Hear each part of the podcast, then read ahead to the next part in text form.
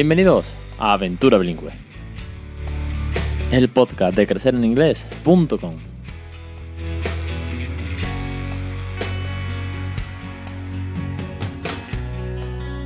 Capítulo 115, 30 de agosto de 2018. Muy buenas, mi nombre es Alex Perdel y esto es Aventura Bilingüe. Ya sabéis, el podcast sobre bilingüismo para aquellos que no somos precisamente bilingües. Y se nos acaba el verano, está a punto de llegar ya el, el mes de septiembre y os lo comento porque, bueno, eh, empieza el cole, empieza el día 10, el peque empieza el cole y tengo mucha ilusión a ver qué, tal le va, nuevos amigos, nuevos sistemas. Va a ser un centro pues que va a tener eh, jornadas con más horas de exposición en inglés. Se lanzará, no se lanzará en inglés, lo entenderá todo, no lo entenderá. Bueno, al final es una especie como de, como de prueba de fuego.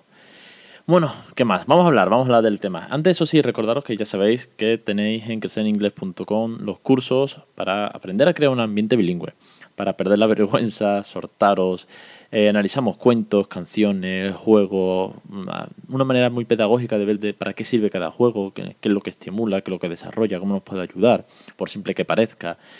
En fin, todo eso y mucho más en creceringles.com, los cursos que tenéis para, eh, con una suscripción mensual, pues tener acceso a todos los vídeos, veis a mi hijo cómo va evolucionando, tenéis la consultoría eh, conmigo por Skype para resolver dudas puntuales que tengáis, para poner un poco en común, para compartir experiencia. Y está terminando ahora mismo, bueno, está terminando, quiero decir, esta, esta semana, el lunes terminó le, el gran hermano con la clase de un cuento y a dormir. Es decir, del día bilingüe que hemos hecho en casa, pues terminamos leyendo un cuento, nos vamos a dormir y además esta clase tiene dos vídeos. Una, el del peque, digamos, con protagonista y otra que hago yo de cierre, bueno, pues contando y resumiendo un poco todo. Y la semana que viene empezamos un nuevo curso. ¿Os lo desvelo o esperáis al lunes? Bueno, si me preguntáis, por el formulario de contacto, los suscriptores o algunos interesados lo cuenten. Si no, el lunes lo vais a ver. venga, venga, vamos con el, tema. Vamos a hablar eh, de los errores del bilingüismo. Veréis, esto ve esa referencia también a los cursos, porque de hecho hay un curso entero sobre eh, los 10 errores típicos del bilingüismo.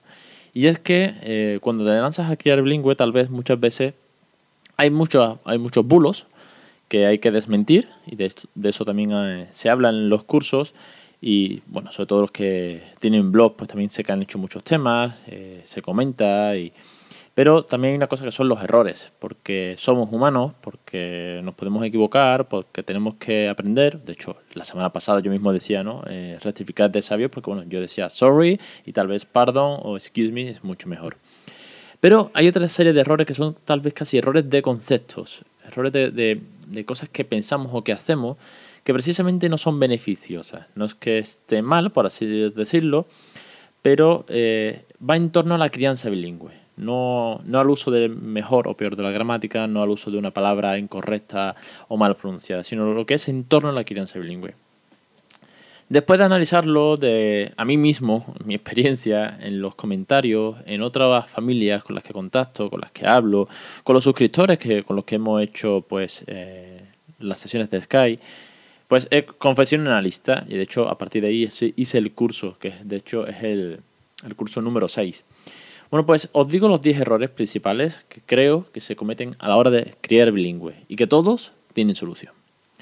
El primero es como os digo, de concepto. Y es que pensamos, antes incluso de, de, arrancar, que es como un error llevado a la duda, o de la duda viene el error y de ahí tal vez un freno, que es pensar que no nos va a entender. Y esto es muy común, porque tú piensas que como no te va a entender si le hablo en inglés, si es un niño grande, porque es monolingüe. Y si es un bebé, que claro, el bebé cómo te va a entender en inglés. Y la pregunta es, ¿y por qué te va a entender en español? No, no, no tiene ni pies ni cabeza, de hecho no entiende, simplemente escucha, simplemente eh, escucha ruido, por así decirlo, igual que no ven los bebés. Pues esto es uno de los errores. Que error pensarlo, porque es un freno a la crianza bilingüe. También, y en esta línea, digamos que es como eh, yo lo ordené, siempre me gusta hacer una escala en los cursos, me gusta hacer una escala como eh, según la edad del bebé, ¿no? O según la edad de nuestros hijos, van evolucionando. Pues los libros, cuando los analicé, pues empecé desde libros de telas y plástico a libros más con historias, con cuentos. Pues esto es igual. El segundo es pensar que ya es muy tarde. Bueno, es que tengo un bebé, tiene seis meses, y claro, llevo seis meses hablando en inglés, o tengo, tengo un niño de un año, y ya está harto de escucharme en español, ya dice algunas palabras. Ya es tarde para aprender Ya es tarde para jugar en inglés, ya es tarde para leer cuentos, ya es tarde para eh, ver Peppa Pig en inglés. Ya es tarde para que yo me suelte y cante. Bueno, pues otro de los grandes errores. ¿Por qué? Pues porque nunca es tarde. De hecho, ¿cuántos adultos nos ponemos a estudiar inglés de mayores, ¿no? O otro idioma. Pues porque no van a empezar ellos, que son chicos, y que además aprenden a través de los juegos. Tercer error. Eh, comprar materiales costosos. Y es que eh, tal vez pensamos que cuando queremos comprar, cuando queremos adquirir algo, cuanto más caro sea, mejor. Si te compras un coche, no te vas a comprar el Seat Panda. Si tú aspiras al Audi. Luego igual te quedas en otro modelo. Pues esto es igual. de hecho, había un caso de un compañero de trabajo que tuve que se quiso hacer ciclista amateur y se compró una bici, bueno, pues de una burrada, el mejor casco, el mejor GPS, el mayor no sé qué, y salió un día a correr con la bici, no volvió a salir. Entonces, pero claro, invirtió no sé cuántos miles de euros para, la, para el mejor equipo. Pues esto es igual. No es que me han dicho que este recurso vale más porque este es un libro que hace no sé cuánto, tal. Muchas veces no hace falta. Muchas veces, es más, perdón, muchas veces no. Todos los días hablo, hablo inglés y no necesito materiales la cuchara con la que come mi hijo, y ese spoon, y el tenedor, y esa fork. No necesito comprar una cuchara de oro para decirle que la cuchara es en inglés. ¿Me entendéis por dónde voy? ¿Que hay mejores libros? Sí. ¿Que hay dispositivos que ayudan o una app que te puedes bajar cuando el niño es más grande y tiene más vocabulario que la que viene freemium? Pues sí, pero que para hablar y jugar y cantar y hacer el ganso y ir al parque en inglés no necesitas nada. Claro, con esto, eh, y paso al siguiente, es aquellos que piensan que, bueno, yo le pongo la tele y se acabó. No, no, no, no, ni mucho menos. Es que yo le pongo la tele en inglés, sí, bueno, ¿y qué? Y tú la ves en japonés y no te enteras. ¿Que igual pillas oído? Sí, no, no, si yo, sí, yo llevo años ya con la tele en versión original, no veo, no veo una peli en español ni en broma. De hecho, ya lo último es ir al cine en versión original, lo último, porque nunca lo había hecho. Pero hago más oído, pero yo necesito subtítulos. Yo no soy capaz de ver una serie como Juego de Tronos en inglés sin subtítulos, no me entero, sin demasiada información. Entonces, que le pongan la tele está genial, es un input más, pero no me digas que es que con poner la tele tu niño ya es bilingüe, así que no caigáis en ese error. Y ahora pasamos un poco a la parte educacional, y es eh, gritar. Gritar está, es contraproducente, lo hagas en el idioma que lo, que lo hagas. De hecho, eh, cuando gritas, eh, los niños generan, bueno, todos los humanos generamos una hormona que te ponen alerta. Y lo que precisamente te ponen alerta hace que no prestes atención. Con lo cual, contra más grites, menos atención prestas. Pues si además esto lo haces en español cuando estás criando bilingüe, pues graso error. Ni te escucha y además no es la lengua en la que estás acostumbrado. Yo si le tengo que reñir, pues le reñiré en inglés y le diré, no toques esto, no saltes, o ten cuidado, o no, cruces la carretera, pero díselo en la lengua en la que estás criando. Si has conseguido hacer un 24-7, si has conseguido ya sortarte, perder la barrera de, la vergüenza, saltar la, barrera de la vergüenza, ya sabes que no es tarde, que te está entendiendo y eres constante y tal, pues eh, hazlo todo, todo en inglés. También, pues, el, hecho de, reñir. Bueno, igual que dices I love you, pues tendrás que decirle don't touch, please. vale, y con esto, pues, eh, otro de los errores es ser constante. Y es que, no, es que para reñir prefiero prefiero el español. O es que, es que, es que no me apetece ahora mismo es que vengo cansado del trabajo, o es que, no, cuando vayamos a ver a, a la abuelita en español, porque si no la abuela pues igual no se entera. A ver, que cada caso es un mundo, pero yo recomiendo siempre hacer una inversión total.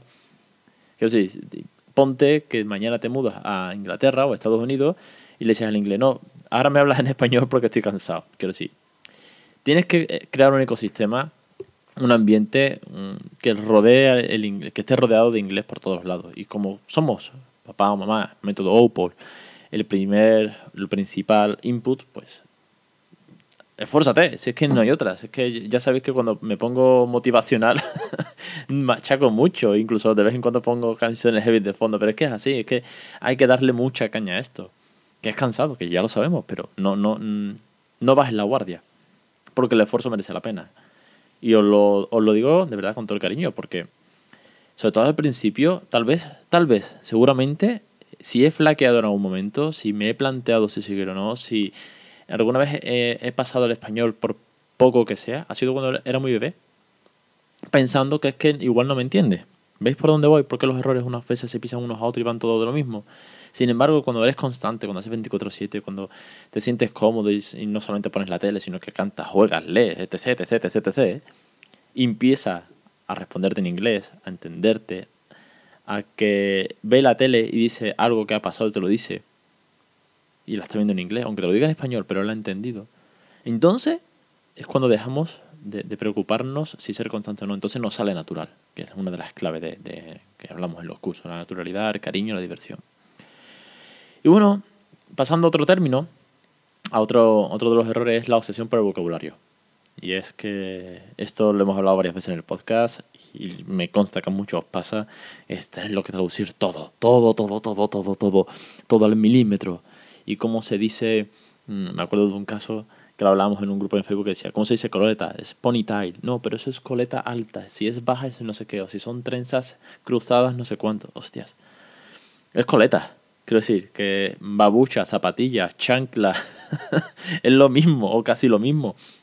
Que sí, que contra más vocabulario sepamos mejor, pero que muchas veces no hay que complicarse tantísimo. Que podemos darle, podemos nombrar una cosa pues, de muchísimas, muchísimas maneras. Seguramente en Andalucía una cosa se dice de una manera y en Bilbao se dice de otra. Las chamarretas, chaquetas, cazadoras es lo mismo. O parecido. Tampoco hay que ponerse muy tiquismiquis con esto. Bueno, eh, ya a nivel de cada uno. Pero sobre todo no nos obsesionemos. No dejemos de hablar inglés por no saber la palabra exacta. Porque si luego te vas a Inglaterra seguramente ellos tienen su Slack, tienen sus maneras, tienen su, su forma urbana, por así decirlo, o popular de, de, llamar las cosas. Y claro, el Word Reference o el diccionario de Oxford no te la va a dar. Y esto eh, lleva a la obsesión por el vocabulario también con los cuentos. Oye, si el cuento está en español, lo enlazo de la manera en que eh, todo a su, a su nivel, todo a su forma. Si el cuento está en español, yo lo leo en español. ¿Qué es que te diga? Eh, que está en inglés, lo leo en inglés. Y si está en español, no voy a traducirlo. Salvo, salvo aquellos de vosotros que tengáis un nivel muy bueno, seáis traductores, por ejemplo, tengáis un nivel C1 y os sintáis cómodos traduciendo directamente. Pero si tienes un nivel medio, como tengo yo, pues mm, le leo un cuento en español. Tal vez, para no caer en error, lo que hago es que no tengo cuentos en español, tenemos dos solamente, con lo cual todo lo demás está en inglés. Es más fácil. Y nada, em, por último, eh, por favor, y esto es muy importante cuando sean grandes, ¿vale? Hay alguno más que me dejo en el tintero, pero ya os digo que en el sexto curso tenéis los 10 errores con mucho más detalle, más hablado, con ejemplos, también veis al peque, con diapositivas, con algunos extractos de podcast de, que resumen este tipo de cosas, incluso la parte científica que os he hablado de, gritar. El último que os dejo, ya te digo, por si tenéis más curiosidad, los suscriptores seguro que lo habéis visto ya y los que no, pues apuntaros. El último, y este eh, lo estamos viviendo ahora un poco, ¿vale? Este, a este ya hemos llegado en casa, a este error hemos, llegado a este error porque Raúl ya es más grande y ya chaburrea muchas cosas en inglés. Y es que no sea un mono de feria. Ya hemos llegado a ese punto de que algún familiar dice, venga, cariño, dime los números en inglés. O es más, no me lo digas a mí, díselo al abuelito. Y claro, es como, venga, actúa chiquillo, que para eso sabes inglés. Venga, y ahora cántame la canción de hacer las palmas, esa que te sabes en inglés. Y ahora no. Es decir, no. No, no, no y no. No es un mono de feria. un niño que sepa inglés, no tienes por qué obligarlo a, venga, distrae a la familia, ponte ahí delante de todo el mundo y a cantar los números en inglés. No, ni mucho menos. Si quieres presumir, porque esto viene por presumir la mayoría de las veces, si quieres presumir de que tu hijo habla inglés, ponte a hablar inglés con él delante de otras personas y que le salga natural. Pero no lo fuerces, es que volvemos a lo de siempre, no fuerces la situación. Hazlo sencillo, hazlo divertido. Pues ponte a cantar con él los números en inglés y cuando él te sigue el rollo y el resto de la familia esté delante, pues dirás, joder, qué guay.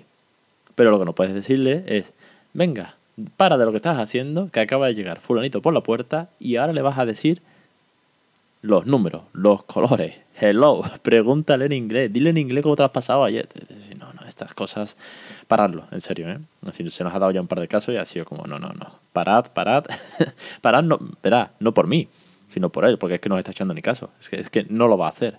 Entonces, antes de frustrarlo, pues pasa, porque el inglés tiene que ser divertido, no es, un, no es una frustración hablar en inglés. Y ya está.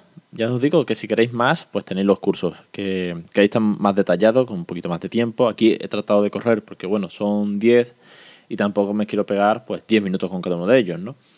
Y, ya está, que os digo que estoy muy emocionado porque viene septiembre y porque eh, estoy, me habéis visto, bueno, de hecho me echaréis un poco de menos tal vez en redes, participo poco en los grupos, participo poco en, Facebook, publico solamente eh, los jueves que está el podcast disponible, porque estoy trabajando en la página web que le voy a dar un, cambio visual. Es verdad que el diseño que tiene ahora mismo funciona, es usable, eh, tiene buenas métricas, a nivel de seguridad, WordPress, todas estas movidas de usabilidad y tal, pues va muy bien.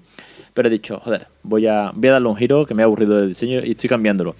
Y también estoy preparando una cosita que llegará, o no sé si para septiembre, no sé si en septiembre me va a dar tiempo, sino para octubre, que es un training eh, específico, cortito, eh, para todos aquellos que no estáis apuntados, pues como un mini training ya os daré más información. No, no os quiero adelantarme más, ya, ya lo veréis. Pero espero que os guste también. Así que estoy trabajando en la sombra para hacer más cositas como siempre, que de vez en cuando se me ocurre.